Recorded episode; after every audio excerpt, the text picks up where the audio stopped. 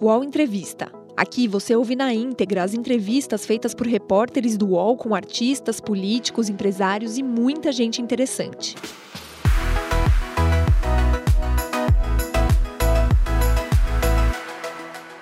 Amigos do UOL! Mais uma grande entrevista aqui para vocês. Ele causa. E olha quantos anos ele causa. E eu era, eu era criança. Eu era criança. Mentira. Ah, era criança, muito. Mas você sabe que, olha, eu não sei se ele sabe disso. Eu acho que eu nunca falei. Eu acho que eu falei isso para ele já uma vez. Eu e ele temos muitas, muitas coisas em comum. Ele é de Maria da Graça. Eu sou do Meier, que são bairros É vizinhos. Né? É, ele era em Graxate, ali no Jardim do Meier, ali perto do Coreto, do Jardim do Meier, um lugar onde por, sempre eu passei minha infância toda, eu passei para ir para a escola e tal. Quer dizer, as nossas vidas eram por ali, naquela região do Grande Meier, subúrbio do Rio de Janeiro. E ele é um, é um vencedor. Ele é o cara que faz do limão uma limonada. Ele é o cara que é o cara que nunca nunca se satisfaz com um pouco. Ele quer sempre mais e mais, porque ele, ele, ele, ele é determinado demais em tudo que ele faz. Senhoras e senhores, Latino. Tudo bem, Latino? Tudo bem? Você tá Tô bem, bem, cara? Tô bem, Léo. Tô aqui em casa, de quarentena, todo mundo, né? Pra variar. aqui no Rio, né? Você tá aqui no Rio. Tô aqui no Rio. Vim ficar com a família, cuidar da minha mãe, né? A gente sabe que não é fácil deixar a velha sozinha, porque ela é agitada. Opa! Eu, eu já vi sua mãe lá no, no seu casamento. Foi- Causou, né? Ela Nem me causou. Nem me lembra disso, pelo amor de Deus. Mas vamos lá. Latino, Latino é aquele cara que sabe aproveitar até situações ruins para fazer dela é, cases, né? Pois bem, nessa situação de quarentena, nesse isolamento que o país está vivendo, é, ele resolveu fazer um clipe. E aí, o clipe, e eu queria que você contasse pra gente que clipe é esse que você está lançando e como e de que maneira ele foi feito, Latino. Então, Léo, é, vamos lá. A gente tinha. Bom, começou essa história de quarentena logo no início né, da pandemia. A gente ficou na dúvida se a gente ficaria em São Paulo, se a gente ficaria no Rio, ou se a gente fosse para algum lugar para a gente poder meio que esquecer desse problema, né? E aí a minha tia Graça tinha recém chegado da Itália, a gente foi lá e tal, estava em São Paulo nesse dia, e, e a gente tinha alugado até uma van para todo mundo ir junto. Aí ela chegou, "Ô, filha, me chama de preto, né? Falou, preto, vai você na frente, porque assim, eu acabei de chegar, vou fazer mala ainda, vou demorar, e aí eu vou de helicóptero. Você vai com a tua van, né? E a gente se encontra lá. E aí eu reuni a, a doutora Rafaela, que hoje é minha mulher, chamei uns amigos, ou uns Ei, amigos. sua mulher já? Hã? Sua mulher? É, minha mulher, ué. Ah, vai, fala, continua, Latino, continua, pelo amor de Deus, vai. Aí a gente, a gente decidiu passar o início dessa quarentena toda em Angra. Quando a gente chegou em Angra, a gente teve a infelicidade de receber a notícia da tia Graça dizendo que ela estava com gripe, que ela estava resfriada, que ela estava com coriza e que ela estava com suspeita dessa tal Covid-19, que na época ainda era um negócio novo, né? Uhum. e, e que ela e aí começou aquela história que se você tiver algum parentesco, alguém parecido, para você ficar isolado dentro de casa. Em respeito à sociedade, a gente ficou ficamos todos isolados lá em Angra. Obviamente, todo mundo ficou muito triste, todo mundo ficou chateado, né? Porque imagina, a gente combinou de todo mundo em família para lá, de repente a tia decide que não vai. E, e, e obrigatoriamente a gente teria que ficar lá para poder respeitar e saber se realmente também não estávamos todos infectados, né? E, e aí foi aquela loucura, todo mundo triste, todo mundo chateado, todo mundo sem saber o que fazer. Até que eu falei, gente, eu tô para lançar uma música louca, revolucionária. É, ela não estava programada para me lançar, para eu poder lançá-la agora. Mas eu podia adiantar o processo para a gente ter o que fazer e fazer umas brincadeiras, umas danças e tal, para a gente poder aproveitar aquela casa maravilhosa que ela tem em Angra. E aí, a doutora Rafaela, minha atual mulher, ela chegou por que a gente não grava o clipe aqui? Aí eu falei, gravar o clipe aqui? Como assim gravar o clipe aqui? E onde é que a gente vai fazer com câmera, com, com roteiro, com diretor? Como é que faz? Se ninguém, se a gente chamar esses caras para cá e dizer para eles que a gente possa estar infectado, eles não vão vir, né? Aí foi aí que a gente teve a ideia de criar um roteiro usando os próprios personagens da casa. Ó, o Cristóvão, que é meu amigo de 30 anos atrás, você vai ser o DJ. O meu caseiro, ó, que estava lá, que foi para lá para ajudar a gente, você vai ser o garçom. É, a, a Rafa, imagina, a doutora Rafa, minha, minha advogada, minha mulher, para você vai fazer o papel da Lili. E eu tinha lá como trunfo, esse é um trunfo, um amigo chamado Júlio, e, e, e, ele é de Recife, ele foi passar os dias lá com a gente. Né? Ele estava com a gente em São Paulo quando começou essa epidemia, ficou com medo de voltar, porque ele também tem uma, a mãe dele também tem é, problema de saúde, então ele falou: não, eu vou ficar com vocês aqui. Então fomos todo mundo para Angra. E eu falei, cara, e como ele é um cara muito divertido, muito engraçado, eu falei, já sei, Júlio, você vai ser o Lulu. Eu falei, o Lulu, é, você vai entender a brincadeira. E começamos a fazer o roteiro, assim, todo mundo dando ideia. Um falava isso, um falava uma coisa, outro falava outro.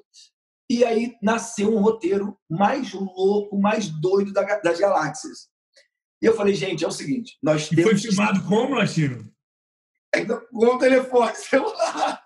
Telefone celular. Foi a maneira que o Latino filmou o novo clipe dele, que vai ser lançado é, amanhã? Sexta-feira agora. É. Então já foi lançado o clipe dele. É... E aí, ficou bom o resultado? Cara, o resultado você vai poder conferir no YouTube. Vocês vão dizer que eu tô maluco, né? Vão querer me internar, mas eu precisava me reinventar. Na verdade, Léo, eu precisava, eu, eu, eu precisava trazer alguma coisa é, para entreter o ambiente, porque o clima estava pesado, estava tenso, as pessoas. Sim, sim, ah, sim. Tinha uma menina, tava uma menina chorando de um lado, o outro, ai, será que minha mãe está infectada? Começou aquela loucura, a mídia fazendo um, um estardalhaço tremendo. E a gente estava ali sem saber se a gente podia voltar. A tia não falava se os exames estavam positivo ou negativo. Ela, ela falou que no Einstein tinha uma fila de mais de mil pessoas para poder saber o resultado dos exames. E eu falei, e aí, quanto tempo nós vamos ficar aqui então? Eu falei assim, ah, não sei, talvez uma semana, talvez duas, Nossa. até o resultado chegar. Então, o que mais tínhamos era tempo, né? Então, o que, que, nós, o que, que nós fizemos ali? Ficamos todo mundo louco, né? Muito hum. louco. É, começamos a beber, ficar bêbado todos os dias. É, e aí saiu, foi, a gente foi gravando, foi fazendo as coisas de forma natural, desprovida, né? Uhum. Esse, esse, meu amigo Júlio, ele é um cara muito figura, ele é um blogueiro lá de Recife, ele é uhum. muito engraçado, muito divertido, e a gente uhum. usou ele como personagem principal é, para entreter e fazer palhaçada e para poder rir, porque é, o primeiro e o segundo dia todo mundo muito tenso, todo mundo muito triste, né? É, sem saber o que estava acontecendo com o planeta. E, e, ninguém podia entrar, ninguém podia chegar. A única opção que a gente tinha naquele momento era se reinventar. Como se reinventar? Vamos gravar um clipe. Mas como gravar um clipe? Vamos usar o que a gente tem: personagens, os amigos, câmera, o celular, né? É, e vamos roteiro, cabeça, vamos criar as coisas. E foi nascendo e ali realmente eu pude perceber que o Lalá ficou lelé, porque a música fala disso, né? Que o Lalá ficou lelé. Lalá é como o Latino é conhecido. Agora, Latino, é. vamos falar em canal no YouTube. Você sempre soube lidar muito bem com os haters. Eu acho que você é um cara que não tá nem aí para as críticas. Estou errado? Tô nem aí. Porque assim, o seu Tô canal foi conhecido como o canal de maior dislike do mundo. Isso quando você soube, te incomodou, Latino? Ah, eu acho assim, Léo. É primeiro que ninguém chuta galinha morta, né? Então, assim, é, eu, eu lembro que há muitos anos atrás eu tive uma crítica muito grande quando eu lancei o Festa no AP na Veja. Os caras me deram uma página inteira dizendo que era um lixo musical, que não sei o quê, papapá. Eu trabalho com, eu trabalho com a fuleiragem, eu trabalho com a nostalgia. Esse é o meu, meu objetivo. Quando eu faço meus shows, quando eu faço as minhas festas, eu, eu, eu faço de tudo para entreter, eu faço de tudo para alegrar, eu faço de tudo para a galera dançar, se divertir, né? Então, eu, eu sempre, quando eu vou fazer alguma coisa revolucionária, eu penso desse momento onde o Brasil inteiro me detonava e aí a música foi lá, explodiu e depois eu passei do, do mais odiado o mais amado. Então, assim, eu acho que existe um borderline entre o que, é certo e o que não é certo. A gente, a gente simplesmente tem que fazer aquilo que a gente sente à vontade, aquilo que nos faz bem. É, eu, eu, eu nunca parei para ficar avaliando o que vão pensar de mim. Essa música, por exemplo, você vai entender quando você ouvir que ela é revolucionária, ela é louca, né? E ela faz apologia, inclusive, a, a uma droguinha da, dos anos 60, 70, que era o lança-perfume, né? Que é o Mas apologia ao lança-perfume? É, lembra do lança-perfume? Eu sei, Latinho, mas ela faz a pula. Ela, ela, ela incentiva as pessoas a usarem lança-perfume? Não, muito pelo contrário. As ah. pessoas, a, a, ela, ela, ela deixa bem claro que o loló, hoje, tanto pode ser para um divertimento, né? Porque o loló hoje é o quê? O lança-perfume da época, né? Então, é, ela, eu, eu trago esse duplo sentido da brincadeira e, e, de uma forma interessante, de uma forma engraçada, de uma forma divertida. E as pessoas vão o tempo todo achar que o loló é a droguinha, quando na verdade o loló é um cachorrinho, entendeu? Então, eu criei todo esse roteiro para entreter e para divertir a galera. Eu acho Depois que é da verdinha de da verdinha de Ludmilla, agora vem o loló de, vem aqui, o nome da música é Lili, mas o refrão é Lalá, ficou Lelé, porque a Lili deu um loló pro Lulu. Entendeu? Meu pai do céu. Jesus amado. Latino, deixa, vamos saber da sua vida. Você acaba de adotar uma, um filho novo. Não, é, não acabei. Eu não acabei de adotar um filho. O moleque tá bonito agora. O, o moleque vive no métier nosso há mais de 10 anos. Né? Não, mas ele é seu filho? Não, ele não é o meu filho de sangue biológico. Né? Hum. Ele, adotado. Ele é, é, ele é um filho adotado porque ele, o meu coreógrafo, o Jojo, está comigo há mais de 10 anos, ele é casado com a Betiana, que é a mãe dele, e na época, logo no início, quando ele veio trabalhar comigo, a gente pegou muito carinho por esse menino, né? E, e ele tinha seus, sei lá, 10, 11 anos de idade, e ele jogava bola, eu falei, Jojo, vamos investir nesse menino, porque esse menino, pô, eu tenho certeza que ele vai ser um, um baita de um jogador, ele joga muito. E o pai dele faleceu num acidente de carro, a gente ficou muito sentido na época e a gente decidiu ajudar o menino. Ajudar de que forma? Contatos, um, uma roupinha ou outra, trazer uhum. ele para perto da gente, é, para ele não ficar deprimido, para ele não ficar triste. Na época, ele até parou de jogar um bom tempo.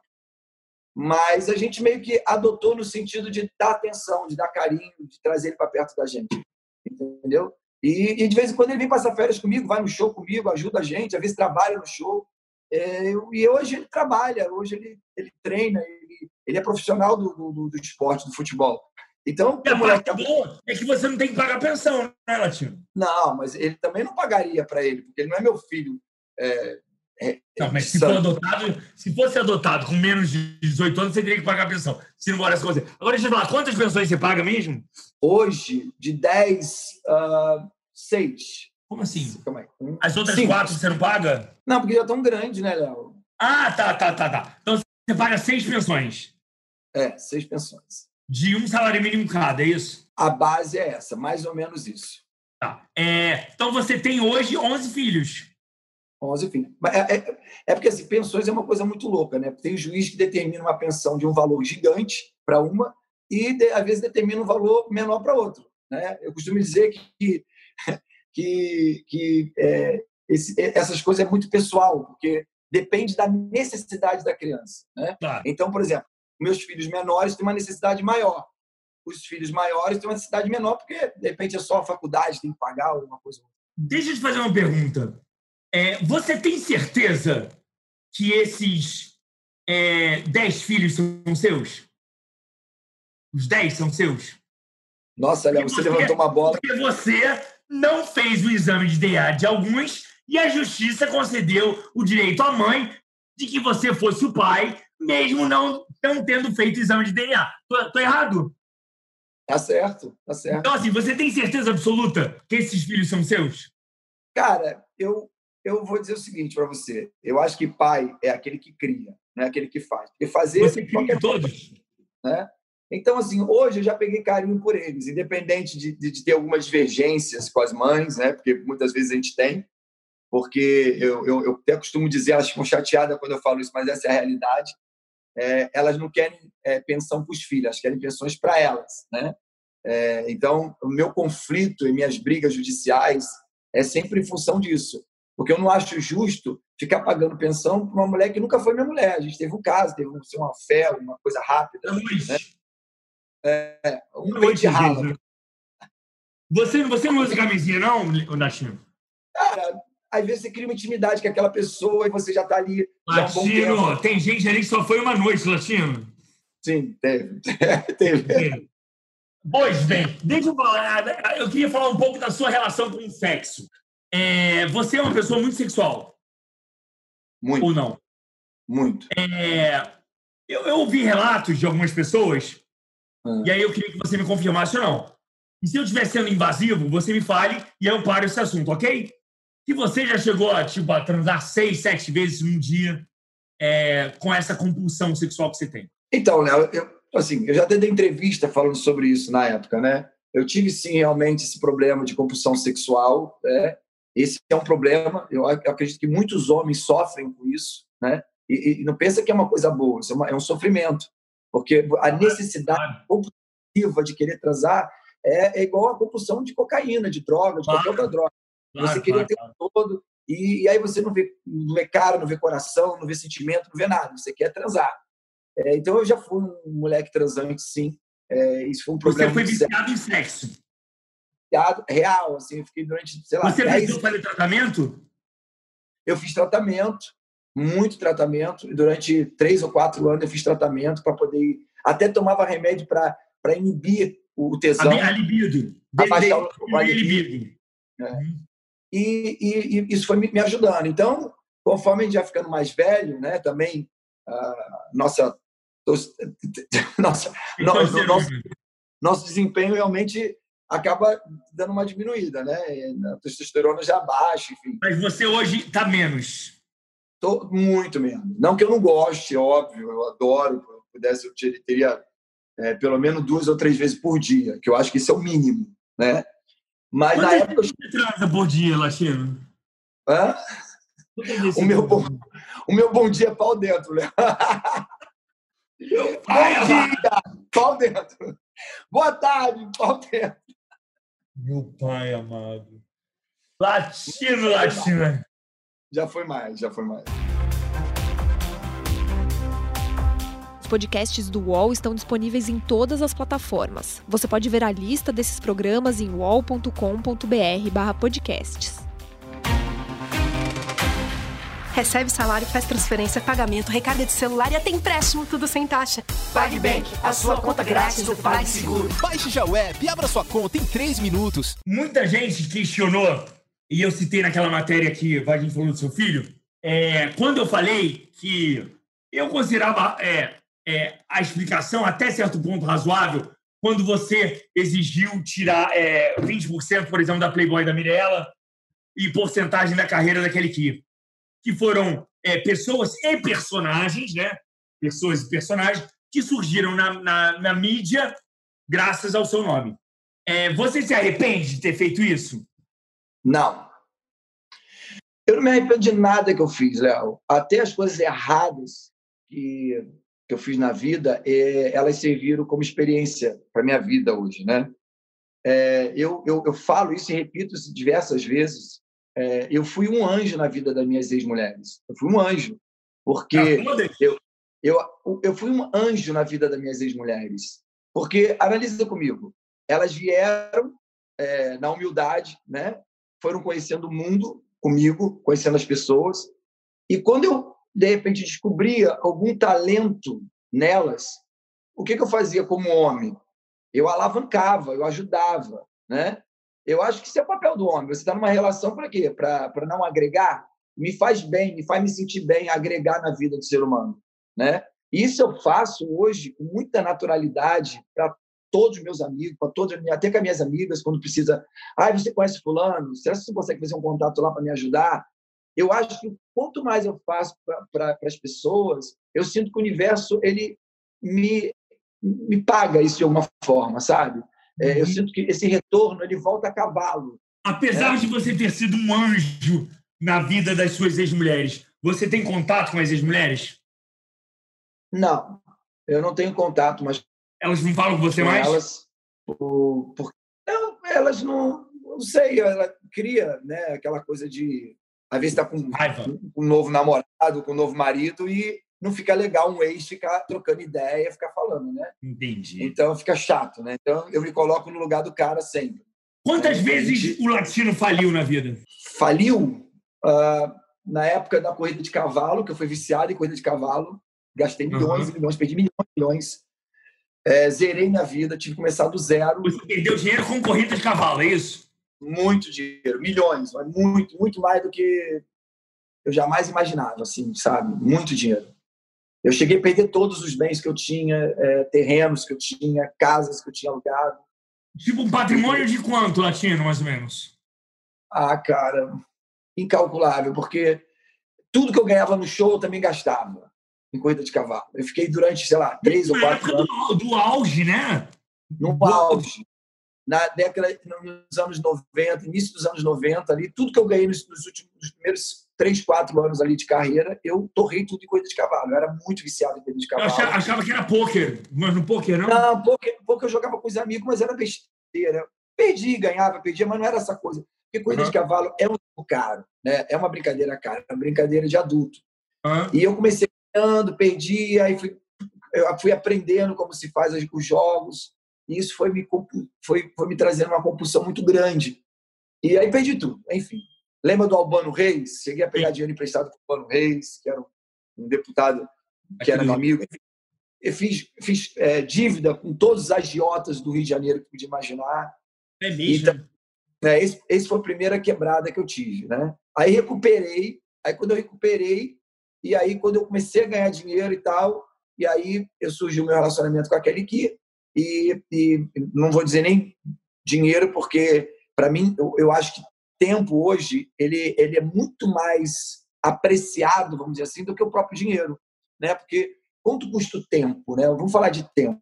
Quanto custa o teu tempo, né? Os teus contatos. Quanto custa um contato? Quanto custa você pegar o telefone e conseguir abrir uma frente para alguém? Isso custa muito dinheiro, porque isso custou a São tua... anos de trabalho, são anos de conquista. Uma vida de relacionamento com aquela pessoa. Claro, custou... claro, claro, claro.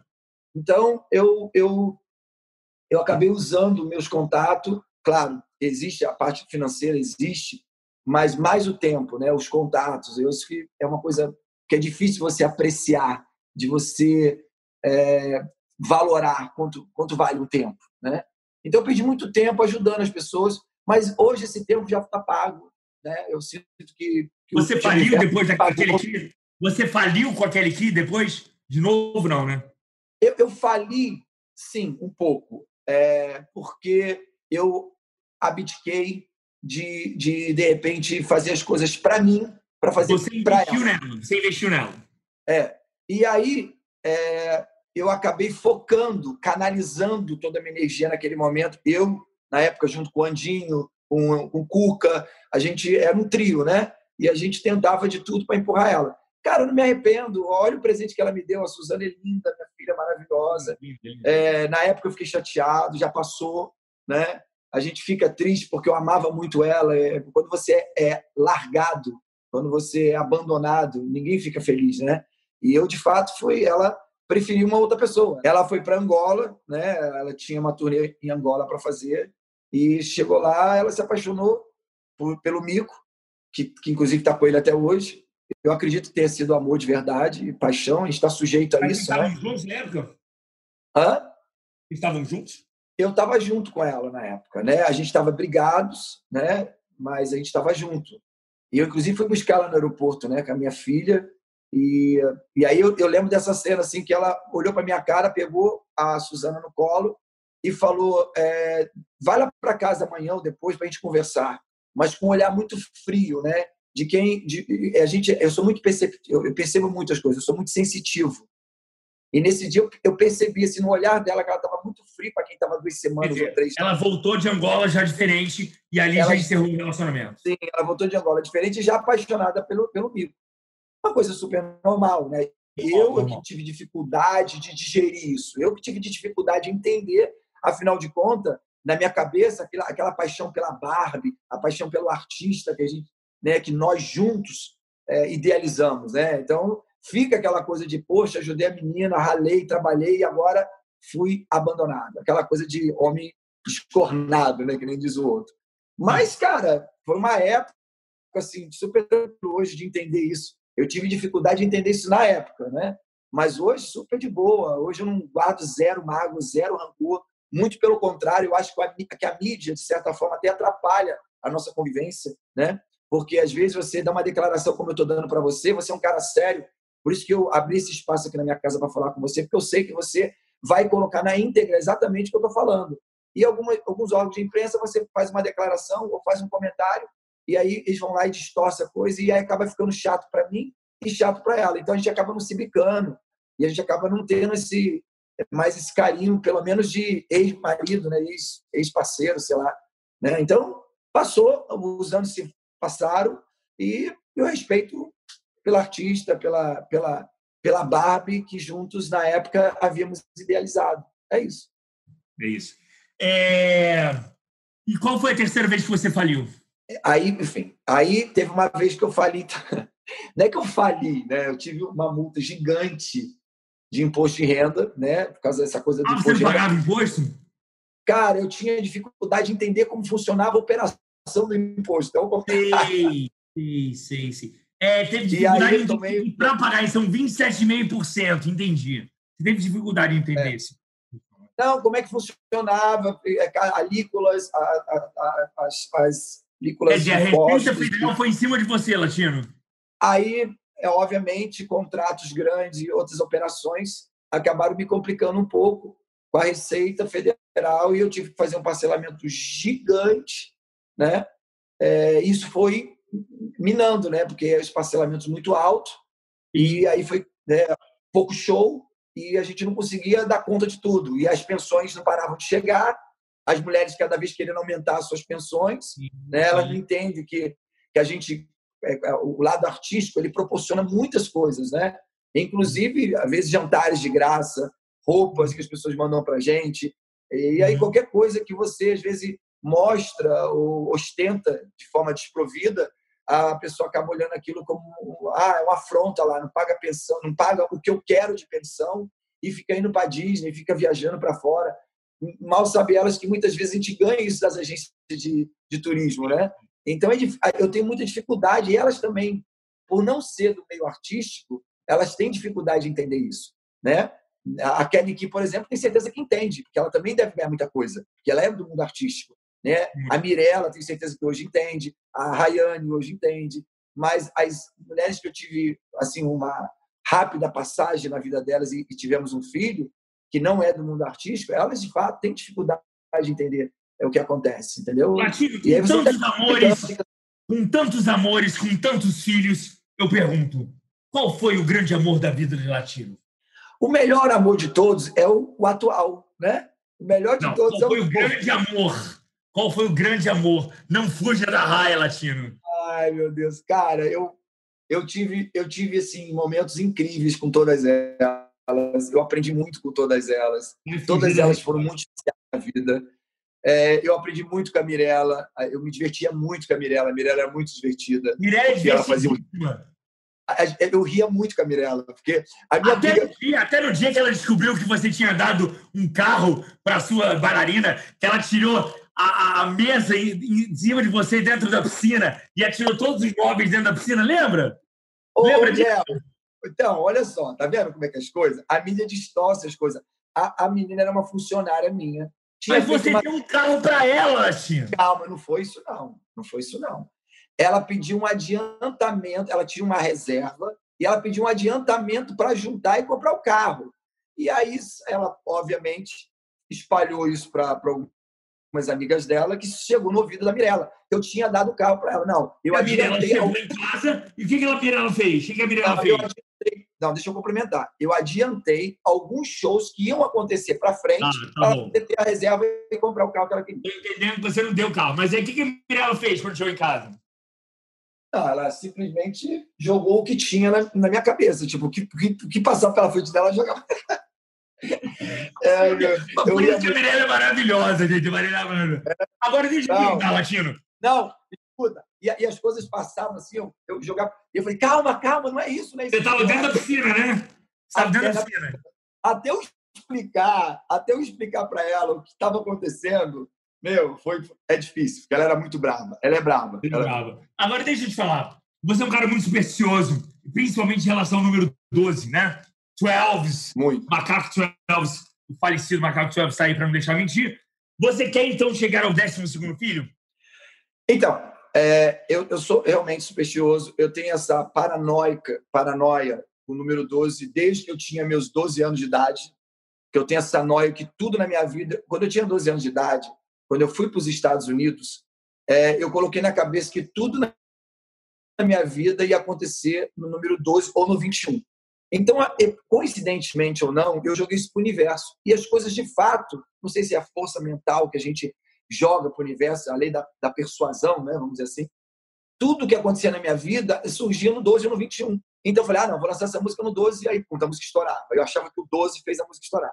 Então eu tinha essa paranoia, ainda tenho, menos até, mas é, a, a, soma tinha que dar 12. A, por exemplo, aniversário. Eu só faço aniversário quando o final é 12 ou 21 ou que a soma do ano seja 21 ou 12. Fora isso, eu não faço festa de aniversário. Então, assim, é uma loucura, né? Mas é mais ou menos porque as pessoas falam, nossa, teu aniversário, tu não vai fazer, não vai fazer festa? Eu falei, não, não tem nenhuma soma, não tem 12, não tem 21, esquece. Aliás, por falar em aniversário, é uma questão, acho que você. Eu acho que você não lida muito bem com a questão do envelhecer, né? Não. Quantos anos de fato você tem, Latino? Alguns, Léo. Alguns. Você não revela a sua idade, né? Não revelo, porque, é, de fato, quando eu fui para os Estados Unidos, eu tive. É, vou, vou, contar aqui uma coisa bem segredo para vocês. Quando eu fui para os Estados Unidos, na época, é, para fazer o high school, é, a idade que eu, que eu tinha não permitia a minha ida para os Estados Unidos. E eu fui ah. legal para. Então, eu tive que falsificar uma série de documentos para facilitar a minha entrada nos Estados Unidos. Eu e, sei. e aí fiz o high school e tal. Então, é, eu tenho, na verdade, duas idades. E você foi extraditado, não foi? Fui extraditado. Você foi extraditado por quê, Latino? Conta. Porque eu, eu fiz merda na América, Léo. Eu posso contar? Melhor não, né? Eu conto ou você conta? Ah, você quer contar? Conta aí, então. Ué. Posso contar? Pode contar. Você roubou uns carros lá, né?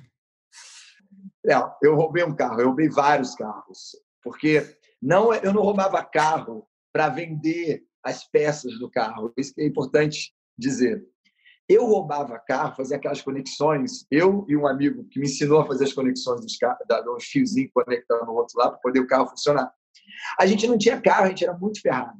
E a gente queria pegar mulherada, queria sair, queria para balada.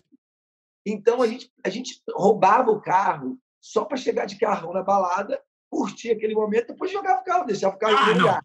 Ah, tá explicado, agora é normal. Agora entendi a sua explicação. Eu agora entendi. É super louvável roubar carro. Agora não tiro. Não, era, era uma. Era, meu, era garoto, era Mac.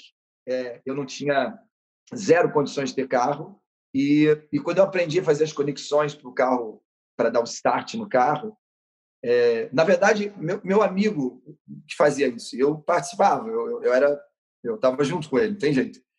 E até que um dia, uma, um final de semana, a gente foi pego e aí descobriram que eu estava com as documentação legal, né? Não, eu não, é. E aí me, me, me mandaram de volta. Me... Vamos lá. E vem cá, Bispo Macedo. Me Você tem o telefone dele? Você tem o telefone do Bispo Macedo? Como é que é? O Bispo Macedo tem telefone? O Bispo Macedo Como é que você não... fala com o Bispo Macedo? Ele tem um bispo que anda com ele, que é o porta-voz dele, que é o secretário oficial dele. É com ele que a gente Você tem contato direto com o Bispo Macedo? Sim, temos um contato direto com o Ed Macedo. Fácil. O que é surreal, né, Luciano? É surreal. É. Vamos eu, explicar eu... aqui, para quem não sabe, para os leigos que não sabem, que, o, que, a, que a relação de Latino e Bispo Macedo começou quando o Bispo Macedo, ainda informando a Igreja Universal, fazia os cultos dele em praça pública, justamente no Jardim do Meia. E o latino era engraxate no Jardim do Meia, e ali, criança, né? E ali começou a relação entre vocês. Foi isso mesmo? Foi exatamente isso. É, há muitos anos atrás, é, eu era um garoto de rua, né? Não que eu, que eu fosse mendigo, né? mas é porque eu ficava mesmo na pracinha do Meia, ali no Coreto do Meia, e quando ele estava começando a história da Igreja Universal, né? ele ficava pregando ali para meia dúzia de pessoas e tal. Então eu conheci nessa época. É, eu tinha até um apelido, que era o Flamenguinho, né? Para quem é, já viu. Para quem, assistiu, quem assistiu aquele filme dele, lá, o. É, esses dois é, filmes que ele lançou. Sei, tem, um, tem, um, personagem do Flamenguinho ali. Aquele, vi, aquele vi, garoto vi, sou eu. aquele garoto sou eu. Agora, é, você começou uma história lá atrás que vou. Hã? Por que você não se converte à Igreja Universal? Porque eu já me sinto convertido por si próprio. Eu me sinto, eu sinto Deus na minha vida 24 horas por dia. Eu sinto que Deus está sempre, é, em todos os momentos da minha vida, Ele sempre esteve presente.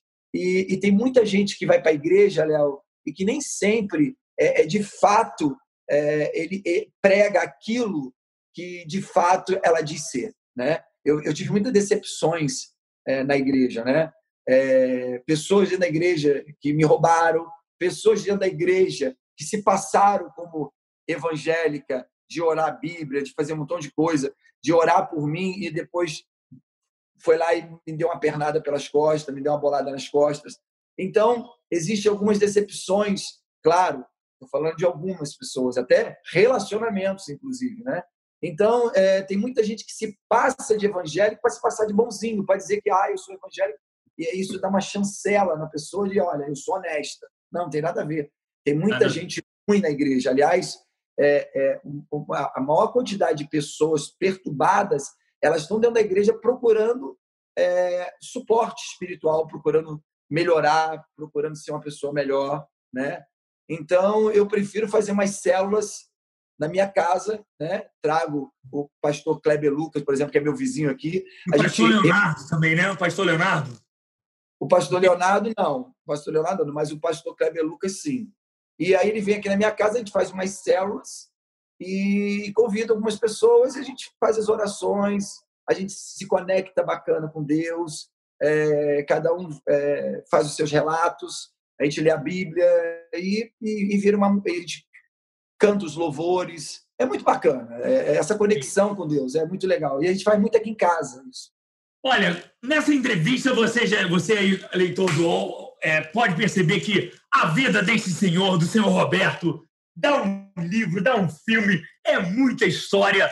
E a gente tentou relatar aqui essas histórias. Latino, minha admiração, te amo, meu amor. Te amo, Léo, obrigado por tudo.